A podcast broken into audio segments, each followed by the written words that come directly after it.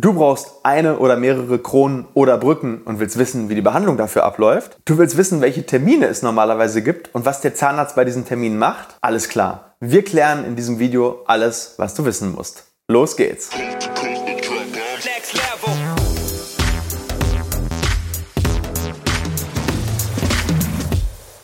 Hallo liebe Community, mein Name ist Dr. Stefan Helker und ich heiße euch herzlich willkommen bei der Audioversion unseres erfolgreichen YouTube-Formates Implatalk.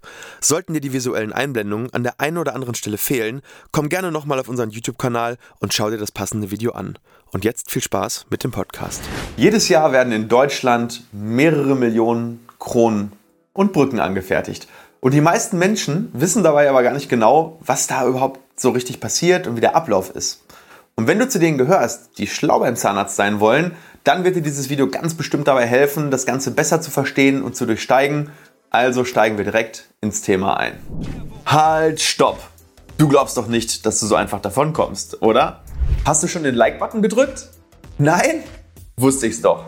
Wir machen einen Deal, okay? Ich gebe in diesem Video wie immer alles. 100% meines Wissens. Und du sorgst als Gegenleistung dafür, dass der kleine Button unter dem Video schwarz bzw. blau wird.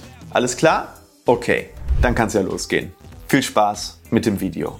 Am Anfang ist es ganz wichtig zu verstehen, was eine Krone oder eine Brücke überhaupt ist und wann sie notwendig wird. Also, in der Regel wird ein Zahn dann überkront, wenn eine Versorgung durch eine reguläre Füllung nicht mehr möglich ist. Oder wenn fehlende Zähne überbrückt werden müssen und kein Implantat gesetzt werden soll. Also wir überblenden dir das einmal hier und da siehst du hier zum Beispiel auf dem Modell haben wir mehrere Zähne beschliffen und hier wurde dann eine Brücke gemacht zum, ja, im Prinzip zum Ersetzen des fehlenden Zahnes. Und hierzu wird der Zahn in einer ganz bestimmten Art und Weise präpariert, um am Ende des Tages auch eine Krone aufnehmen zu können. Aber dazu gleich mehr. Also, wie kann man sich eine Krone am besten vorstellen? Eine Krone kann man sich am besten so vorstellen, dass die Krone einen Zahn komplett ummantelt und ähm, die Restsubstanz des Zahnes wird durch diese Ummantelung geschützt und die Krone sorgt außerdem für Stabilität. Das kann zum Beispiel wichtig werden bei Wurzelkanal behandelten Zähnen. Und hierbei gibt es einfach verschiedene Ausführungsarten der Kronen. Also, entweder kann eine Krone oder eine Brücke aus Metall sein, so wie du es jetzt hier siehst, oder sie kann ein Metallgerüst haben, welches dann keramisch verblendet wird. Also sprich Keramikverblendung und Metallkern. Oder, das ist die dritte Variante, sie kann auch komplett aus Keramik sein. Und da gibt es auch wieder nochmal verschiedene äh, Unterarten. Es gibt die sogenannten monolithischen Brücken, die dann sind aus einem ähm, Block gefräst. Und dann gibt es die ähm, Brücken und Kronen, die sozusagen einen Zirkonkern haben und dann nochmal mit einer Keramikverblendung drüber geschichtet werden. So, und eine Brücke kann entweder einen Zahn überbrücken oder im Extremfall sogar einen ganzen Kiefer überspannen. Und ja, wie läuft jetzt eigentlich so eine Behandlung wirklich ab für eine Kronen- und Brückenversorgung? Zunächst mal muss der Zahnarzt einen Heil- und Kostenplan stellen, das ist klar. Das heißt, äh, ganz am Anfang, man kann nicht einfach sagen, okay, wir überkronen jetzt den Zahn und wir fangen jetzt einfach mal an zu beschleifen und wir nehmen die Abdrücke und es geht direkt ins Labor. Wenn der Patient sich sozusagen jetzt äh, mal kurz um entscheiden würde, nein, das geht nicht. Es muss erstmal ein Heil- und Kostenplan gestellt werden und der muss von der Krankenkasse erstmal genehmigt werden. So, und dann kann man im Prinzip starten mit der eigentlichen Versorgung. Ne? Weil, warum brauchst du die Genehmigung? Die Krankenkasse gibt für eine prothetische Versorgung und in diesem Fall für eine Kronen- oder Brückenversorgung immer einen sogenannten Festzuschuss zu deiner Versorgung dazu. Also wenn du theoretisch sagst, ich verzichte auf diesen Zuschuss, dann kannst du natürlich auch einfach sofort äh, loslegen. Aber dieser Zuschuss bewegt sich schon im Bereich mehrere hundert Euro. Dementsprechend würde ich darauf nicht verzichten. So, Jetzt ist es so, beziehungsweise bei einer Einzelkrone. Also wenn du natürlich eine große Versorgung machst und du brauchst 8, 9, 10 Kronen, dann kann der Zuschuss durchaus auch äh, 2.000, 3.000 Euro betragen. Und je nachdem, ob dein Bonusheft gepflegt ist, sogar dann eben noch mehr, weil du dann dementsprechend noch mehr Prozent zu deiner Versorgung dazu bekommst. Wenn das für dich aber interessant ist, wir haben dazu nochmal ein eigenes Video, dann verlinke ich das einmal oben im i. Da kannst du schauen, ähm, wie das mit dem Thema Festzuschüssen ist. So, wenn der Plan jetzt allerdings genehmigt ist und jetzt kommen wir zu der eigentlichen Behandlung, dann kann es endlich losgehen. Also, der erste Termin ist in der, in der Regel der sogenannte Präparationstermin. Was bedeutet das? Der Zahnarzt sagt auch gerne Prep dazu und hier wird der Zahn für eine Krone beschliffen. So, was versteht man unter Beschleifen? Also im Endeffekt präpariert der Zahnarzt eigentlich eine sogenannte Retentionsform, so dass die Krone später sicher sitzen kann. Ähm, also, am Anfang wird in der Regel eine lokale Anästhesie gesetzt. Wenn der Zahnwurzelkanal behandelt ist, könnte man theoretisch darauf verzichten, aber meistens kommt man beim Präparieren auch ans Zahnfleisch. Dementsprechend betäuben wir eigentlich immer, wenn wir präparieren, auch dadurch äh, bedingt, dass ähm, im, durch das Adrenalin im Lokalanästhetikum ähm, ja dann die Blutung auch deutlich geringer ist ähm, am Zahnfleisch und man später beim Abdruck dann eben ein besseres Ergebnis bekommt. So, beim Präparieren sind jetzt allerdings wirklich drei Aspekte sehr, sehr wichtig. Erstens, es muss so viel Substanz weggenommen werden, dass die Krone am Ende eine gewisse Schichtdicke hat und damit natürlich auch eine gewisse Stabilität erreicht. Du musst jetzt überlegen, ne, eine Krone, ähm, die kriegt im Prinzip von oben richtig viel Kaukraft und wenn die nicht eine gewisse Schichtdicke hat, dann kann es sein, dass das ganze Konstrukt irgendwann einmal bricht und dann muss die Krone oder die Brücke eben neu angefertigt werden. Zweitens, die Wände müssen bei den Kronen annähernd parallel sein. Ähm, und vor allem nicht nur innerhalb ähm, der Einzelkrone, sondern auch zu weiteren äh, Kronen, wenn du eine große Brücke machst, weil sonst kann die Krone oder die Brücke nicht vernünftig auf den Stumpf zum Liegen kommen. Und wenn der zu konisch ist, also sprich, also wenn, du, wenn du Unterschnitte präparierst, dann kannst du es nicht raufsetzen, ohne dass es unten äh, absteht. Und wenn du es zu konisch präparierst, dann ähm, hat die Krone am Ende keine, keine Retention weil die wird später einzementiert und dann hast du das Problem, dass die Krone sich immer wieder löst und dann sitzt du immer wieder beim Zahnarzt, weil die Brücke nicht hält. So, und drittens, die Präparation muss zur Wurzel hin, also sprich zum Zahnfleisch hin, einen ganz definierten und für das Labor gut sichtbaren Abschluss haben. Und dieser Abschluss wird auch Präparationsgrenze genannt. Und der ist ganz, ganz wichtig, damit die Krone später ein definiertes Ende hat und eben bakteriendicht und spaltfrei eingesetzt werden kann. Gibt natürlich noch ein paar weitere Aspekte zu beachten, aber das sind so die drei Hauptprinzipien beim Präparieren von Kronen und Brücken. So, und der Zahnarzt, der startet die Präparation meist mit so einem groben Diamantbohrer, mit so einem schwarzen oder mit einem grünen Diamantbohrer, der wirklich grob gekörnt ist, um erstmal ganz, ganz grob die Form des Zahnes zu konturieren.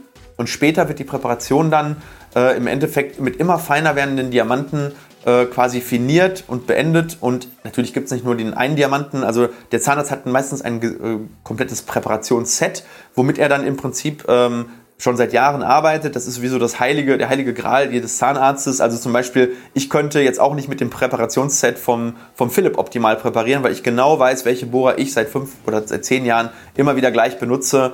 Und ähm, ja, das ist so ein bisschen so ein Insight in die zahnärztliche, in den zahnärztlichen Kopf. So, und dann wird im Prinzip ganz am Ende mit einem feinen Diamanten diese sogenannte Präparationsgrenze festgelegt. Und wenn das geschafft ist, dann legt meistens der Zahnarzt oder die Zahnarzthelferin sogenannte Retraktionsfäden ins Zahnfleisch. Das bedeutet, ähm, es kommt ein kleiner Faden zwischen den Zahnstumpf und das Zahnfleisch, sodass das Zahnfleisch ein bisschen weggedrückt wird. Und ähm, das ist dafür da, um einfach die Präparationsgrenze nochmal so ein bisschen definierter freizulegen, damit später mit dem dünn fließenden ähm, Abdruckmaterial diese Präparationsgrenze gut sichtbar für das Labor im Gipsmodell auch dargestellt wird.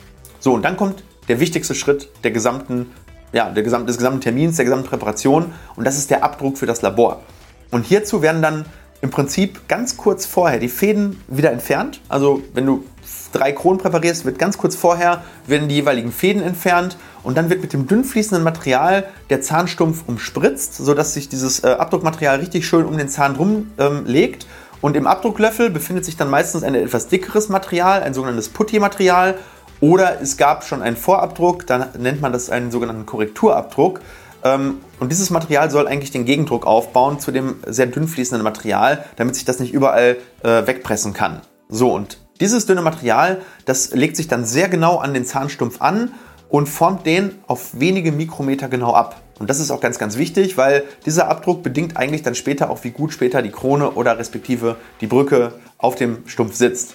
Und dabei können natürlich viele Fehler passieren. Ähm, die setzen sich dann vor allem immer weiter fort. Das heißt, ein Fehler, den du hier machst, der setzt sich in der Prozesskette bis zum Ende, also bis zum Einsetzen fort und den kriegst du auch nicht mehr raus. Deswegen ist dieser Abdruck auch so wichtig und deswegen ist es auch so wichtig, dass der Zahnarzt da ein gutes Team hat, Erfahrung hat und ähm, dass halt auch, ja, dass man da sehr, sehr sorgfältig ist, vor allem bei diesem Abdruck. So, und dieser Abdruck braucht dann etwa ungefähr fünf Minuten, um auszuhärten und nach dieser Phase ja, nimmt man den Abdruck raus, dann ist es eigentlich auch schon fast geschafft. Jetzt werden in der Regel noch ähm, sogenannte Provisorien angefertigt, weil der Zahn ist ja beschliffen und häufig dann, wenn du ihn jetzt so lassen würdest, wäre er sehr schmerzempfindlich oder kälteempfindlich. Ähm, die sollen im Prinzip den Zahn bis zum Einsetzen der endgültigen Krone schützen. So, und der Abdruck, der wird natürlich jetzt ab in das Labor gegeben. Und dort beginnt eigentlich der Prozess des Anfertigens der Krone. Und je nachdem, wie aufwendig jetzt die Versorgung ist, wird entweder nur das Metallgerüst äh, hergestellt oder das Keramikgerüst hergestellt und dann eine Anprobe gemacht. Ne? Weil man möchte nochmal gucken, ob dann eben auch die Höhen und die Passformen wirklich stimmen, bevor man dann die Krone wirklich fertigstellt. Also das heißt, du hast in der Regel eigentlich bei sowas immer zwei oder drei Termine. Wenn du eine Anprobe hast, drei. Wenn du keine Anprobe hast, zwei. So, und dann der dritte Termin, das ist dann eben das fertige Einsetzen der Krone, Brücke, Versorgung. Und ähm, ja, was ist noch wichtig? Die Zeit zwischen den Terminen variiert je nach Kronenart und natürlich auch vielleicht so ein bisschen je nach Labor. Wie ist das Labor ausgelastet? Wie sind die logistischen Wege? Und wenn das Labor sehr nah dran ist und ähm, vor allem auch gute Prozesse hat, dann kann das schneller gehen. Also in der Regel kann man sagen, so zwischen zwei und zehn Tagen zwischen den einzelnen Terminen ist so die Regel. Ähm, sollte es einen Gerüstanprobentermin geben, wird an dem Termin nochmal das Provisorium abgenommen. Das Gerüst wird auf Passung, Farbe und vor allem auf Kontakt zu den Gegenzähnen überprüft. Das heißt, da hat man nochmal die Möglichkeit, vielleicht nochmal, wenn das äh, Gerüst zu hoch sein sollte, schon nochmal einen Biss zu nehmen und dem Labor nochmal die Information zu geben, hey, äh, die Gerüste sind schon zu hoch, bitte ähm, pass noch mal bitte das, äh, passt das bitte nochmal an und äh, schleift das eben nochmal etwas dünner. So, und wenn das alles passt, dann ist das ein sehr schneller Termin, dann wird äh, sozusagen das Gerüst wieder weg ähm, äh, gegeben und dann wird wieder das Provisorium draufgesetzt und ähm, dann kommt dann eben der Einsetztermin. So, der Präparationstermin, das ist der sehr lange Termin. Das heißt, der erste Termin, das ist schon ja, ein etwas längerer Termin, je nachdem, wie viele Zähne präpariert werden. Ich würde den Zahnarzt im Vorfeld mal fragen, damit du genug Zeit für den Termin einplanen kannst. Ich hatte das schon öfter, dass die Leute dachten, oh, okay, wir präparieren jetzt mal eben sieben Zähne. Ich bin da, weiß ich nicht, in einer halben Stunde wieder raus. Ähm, das ist nicht so. Ne? Also wenn du jetzt mehrere Zähne präpariert bekommst, stell dich da mal ruhig auf einen Termin. Äh, wenn es jetzt, sagen wir mal, zehn Zähne sein sollten, dann kann das auch mal vier, fünf Stunden dauern. Wenn es zwei, drei Zähne sind, dann wahrscheinlich eher so eins bis anderthalb, zwei Stunden. Also ist der längste Termin von allen, die anderen gehen alle viel schneller. So, und dann beim letzten Termin wird dann die fertige Brücke eingesetzt und das passiert entweder mit einem klassischen Zement, ähm, der über die Zeit aushärtet. Der wird dann mit Wasser angerührt, beziehungsweise zwei Komponenten und äh, wird dann sozusagen in die Krone reingegeben. Die Krone wird dünn ausgestrichen, dann wird der, äh, die Krone wirklich auf den Stumpf draufgedrückt und dann wird im Prinzip gewartet, bis der Zement ein bisschen anhärtet und dann werden die Überschüsse ganz vorsichtig mit einem kleinen Instrument von der Helferin oder vom Zahnarzt entfernt. Die Alternative ist ein lichthärtendes Material, um eine Krone oder eine Brücke einzusetzen. Auch das funktioniert super. Und dann gibt es noch die sogenannten dual härtenden Zemente. Das heißt, die härten sowohl über Zeit als auch mit Licht. Das heißt, mit Licht kann man das beschleunigen, aber selbst wenn man nichts machen würde, würde irgendwann der Zement hart werden. So, wenn der Sitz und die Bisshöhe der Krone bzw. der Brücke stimmt, ist auch dieser Termin relativ unaufwendig. Das heißt, meistens äh, wird dann nur noch eingesetzt, geguckt, mit Zahnseide stimmen die, ähm, die, die Kontakte zu den anderen Zähnen, stimmt der Biss. Um, wichtig ist, sind zwei, drei Sachen. Erstens, der Zahnarzt muss auf jeden Fall gucken, dass der alle Zementreste entfernt, vor allem auch in den Zwischenräumen, weil ansonsten gibt es nachher Zahnfleischentzündung und äh, gegebenenfalls eine Gingivitis und vielleicht, wenn man das dann gar nicht sieht, ähm, kann auch ein Knochenabbau an, dem, äh, an der Krone oder an der Brücke eben dann stattfinden. Und wichtig ist, dass der Biss nicht zu hoch ist, denn sonst kann es später Beschwerden geben. Ne? Dazu haben wir auch schon mal ein Video gemacht, warum können Zähne nach äh, Behandlung wehtun. Und eins, ein Grund dazu ist, oder ein Grund davon ist, ähm, dass der Biss eben nicht stimmt und dann die Krone oder die Brücke an einem bestimmten Punkt zu hoch ist und der Zahn dann da mehr ähm, Belastung bekommt. Und das ähm, empfehle ich dir auf jeden Fall. Immer noch mal wirklich, geh mal in dich, bevor du aus dem Zahnarzttermin rausgehst. Äh, stimmt wirklich dieser Biss? Habe ich da wirklich keinen Vorkontakt? Weil wenn das so ist, lieber nochmal Bescheid sagen, lieber den Zahnarzt nochmal einschleifen lassen, weil ansonsten sitzt du sowieso zwei, drei Tage oder eine Woche später wieder beim Zahnarzt. So, und dann empfehle ich dir immer mit der Belastung nach dem Einsetzen ungefähr 1,5 bis 2 Stunden zu warten, damit der Zement so richtig schön durchhärten kann. Weil ähm, du hast immer noch eine Nachhärtephase, auch bei den lichthärtenden Zementen, sicherheitshalber, weil sonst kann es sein, dass der Zement Risse kriegt und dann irgendwann nach Wochen bis Monaten irgendwann die Krone rausfliegt und dann muss man das alles wieder neu einsetzen. So, und dann kannst du natürlich endlich deine Versorgung voll belasten. Und ganz, ganz wichtig ist immer, ja, unter den Zwischenräumen und in den Brückengliedern, also unter den Brückengliedern, Zahnseide nicht vergessen. Ja, für die, die vorher vielleicht noch keine Lücke hatten und vielleicht auf Zahnseide oder Superfloss verzichtet haben, ab jetzt ist es ganz, ganz wichtig, dass du diese Hilfsmittel zum Reinigen unter der Brücke benutzt. So, ich hoffe, dass ich dir hiermit damit schon mal das meiste beantworten könnte und freue mich wie immer auf eure Kommentare und Fragen unter dem Video. Und ganz, ganz, ganz wichtig, Like, und Abo für den Kanal nicht vergessen, wenn dir das Video einen Wert gebracht hat. In diesem Sinne, bleibt gesund und alles Gute, euer Doc Helker. Leider sind wir schon wieder am Ende dieser Episode angelangt. Wenn dir diese Folge oder unser Podcast gefällt, dann schicke ihn doch einer weiteren Person und sorge damit dafür, dass die Menschen fit im Thema Zahnmedizin werden. Und wenn du uns wirklich, wirklich helfen willst, dann lass uns doch eine 5-Sterne-Rezension da, denn so kommt unser Podcast weiter in die Sichtbarkeit. Ich freue mich schon, dich in der nächsten Episode wiederzuhören.